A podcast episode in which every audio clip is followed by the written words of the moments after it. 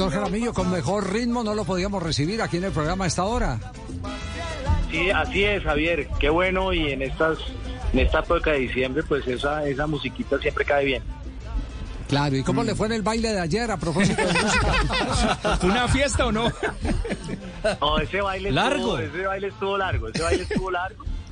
Eh, pero yo creo que, bueno, eso es, eso es parte del trabajo, parte del oficio que hay que hacer, entender los diferentes puntos de vista, analizarlos, respetarlos, eh, escuchar las opiniones, que por eso se nos fue tan largo el tema, y, tomar las mejores decisiones. Yo creo que la, la idea, y, todos queremos hacer lo mismo, es aceptar y tomar buenas decisiones dentro de la ley y nuestros estatutos. Y eso fue lo que hicimos el día de ayer.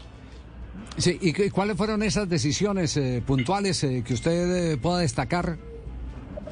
No, decisiones puntuales, pues obviamente la del Pereira, que es acoger el auto que dictaminó la juez en donde hace eh, una adjudicación a una sociedad específica eh, que, que ya está identificada.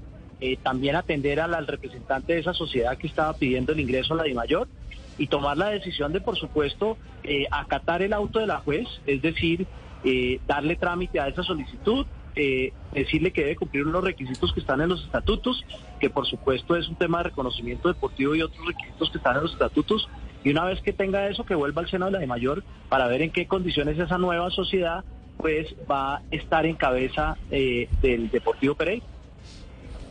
La, la pregunta, presidente, presidente Jaramillo, es, ¿el bailado para el Pereira en qué cambia? Es decir, el hincha dice, ya tenemos una estrella, vamos a Copa Libertadores, o todavía ese baile no está confirmado. No, por ahora no cambia. Por ahora yo creo que el Pereira sigue en las mismas condiciones que terminó la liga, es decir, desde el punto de vista asociativo. Desde el punto de vista deportivo sabemos que es el campeón de la liga y que eso también pues, le trae unos, uno- unos derechos, que son el derecho a participar en la Copa Libertadores. Entonces ese derecho hay que respetarlo eh, y, y por eso se está haciendo este proceso de la mejor manera para que eso no interrumpa pues el tema deportivo del Pereira. Claro, es decir, para no perder las garantías y que el equipo pueda trabajar tranquilamente pensando en lo que tiene que pensar, que es competir. Claro, que es el, es el tema deportivo. Hay un tema deportivo clarísimo en donde el Pereira sobresalió, hizo un gran esfuerzo, un gran trabajo y por eso pues los resultados. Y otro tema asociativo que tiene un componente jurídico que hay que tratarlo de la mejor manera. ¿Y ese cuándo se podrá resolver? ¿El jurídico? No, de, de- e- eso tiene unas instancias que pues hay que tener paciencia porque son unas instancias que no dependen de la de mayor, dependen de otras instituciones para que ese reconocimiento deportivo se dé, para que los requisitos se den, para que se haga una debida diligencia que ya se hizo y hay unos resultados y para que todos esos los requisitos cumplidos se puedan presentar en el seno de la, de la asamblea nuevamente. Ya, eh, eh, la, asamblea quedó inconclusa. ¿Qué, qué faltó? ¿Qué puntos ca- faltaron por evacuar? eh, ¿Y cuándo se reanuda? Tenemos cuatro puntos por evacuar, que es la aprobación del reglamento, que tiene un cambio muy sencillo eh, y yo creo que no va a tener problema. Tenemos el tema del presentar eh, los estados financieros, que también son unos buenos resultados. Eh, tenemos otro tema de un manual de seguridad eh, para los estadios, que ya fue socializado con los oficiales de seguridad de todos los clubes. Y un cuarto tema que es la situación del presidente. Presidente, el tema de Superliga del 2023 ya está definido para cuándo y cómo es esa idea de que para el 2024 la Superliga no solo tenga los dos campeones de liga, sino también de Copa, que termina siendo un mini torneo de seis u ocho equipos. Perdón, me faltó ese tema que tampoco está decidido. Eh, en la Superliga para el próximo año sí está decidido. Yo creo que va a ser en febrero, en alguna fecha de febrero. La queríamos hacer antes de empezar la liga, pero pues lo vamos a hacer en febrero.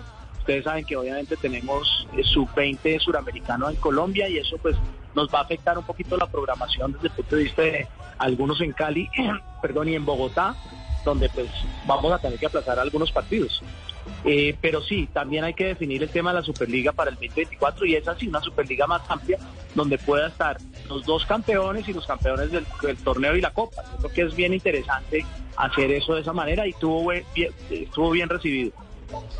Presidente, volviendo al tema del Pereira, eh, usted habla que hay que tener un poquito de paciencia para que se resuelva el tema jurídico, pero ¿se pensó en caso tal de que ese tema jurídico no se alcance a resolver eh, cómo va a ser el tema de la participación en Copa Libertadores? Porque es que la Copa Libertadores comienza a, eh, a comienzos del mes de febrero. No, yo creo que de aquí a allá esperamos resolver todo ese tema jurídico, pero si no, pues el Pereira sigue en las mismas condiciones. Es decir, hay un reconocimiento deportivo vigente, está afiliado a la DIMAYOR, ya fue presentado como uno de los clubes a la Conmebol que tiene obviamente su cupo en la, en la Copa Libertadores y sobre esa premisa hay que seguir trabajando hasta que esa premisa no cambie. Pero esa premisa desde el punto de vista jurídico, el orden de la, la, la orden que dio la juez, pues es clara que es un negocio en marcha y que se le transfiere a la nueva sociedad pues todos esos derechos que tenía la antigua sociedad o la antigua corporación, perdón, eh, que, que estaba en cabeza del el Pereira. Ya. Eh, presidente, ya finalmente para dejarlo eh, que siga con sus actividades, hay una pregunta de un admirador del papá de Jorge Bermúdez que la más bajita la ponía en la nuca. Eh, eh, Tibaquirá le tenía, le tenía pregunta al presidente de la Dimayor. Bueno, presidente, ya que hubo, ya que hubo fiesta, me imagino que hubo piñata y también hasta Año Viejo. ¿Hasta cuándo Fernando Jaramillo en la Dimayor? Otro tema de la próxima semana. no, ese no lo enumeró. Sí. No, no, la, la verdad ese tema queda para la próxima semana. Yo he presentado, pues no digamos que un balance, pero sí es un balance importante desde el punto de vista de los resultados. Eh, y ahí están, son claros y yo creo que ellos los deben evaluar. Deben evaluar si yo todavía agrego valor como presidente de la DIMAYOR o no, o si quieren un cambio. Bueno, ¿cuántos a favor o cuántos a contra? No, no, no, no quiero decir públicamente, Eh, pero, pero yo creo que hay una tendencia importante y, y eso me lo han manifestado personalmente. Eso hay que traducirlo en una clara expresión de voluntades por parte de ellos para que esto pueda tener gobernabilidad. Entonces eso es lo que estamos esperando y lo que yo estoy esperando. Pero yo he sido muy claro con ellos con respecto a si ellos me apoyan, yo definitivamente voy a hacer un esfuerzo, no un esfuerzo, voy a seguir trabajando porque no es un esfuerzo, porque es lo que me gusta hacer eh, para darle lo mejor al fútbol. Ay, yo sí, yo sí me hace el favor y no me le den tan duro a Fernando. Fernando, ¿cómo vas? ¿Qué contas? Hola, la extrañaba Fernando. y la espero Ah. el martes en la asamblea para que me defienda. Yo, ¿cómo así? Sí, yo siempre estoy al lado tuyo.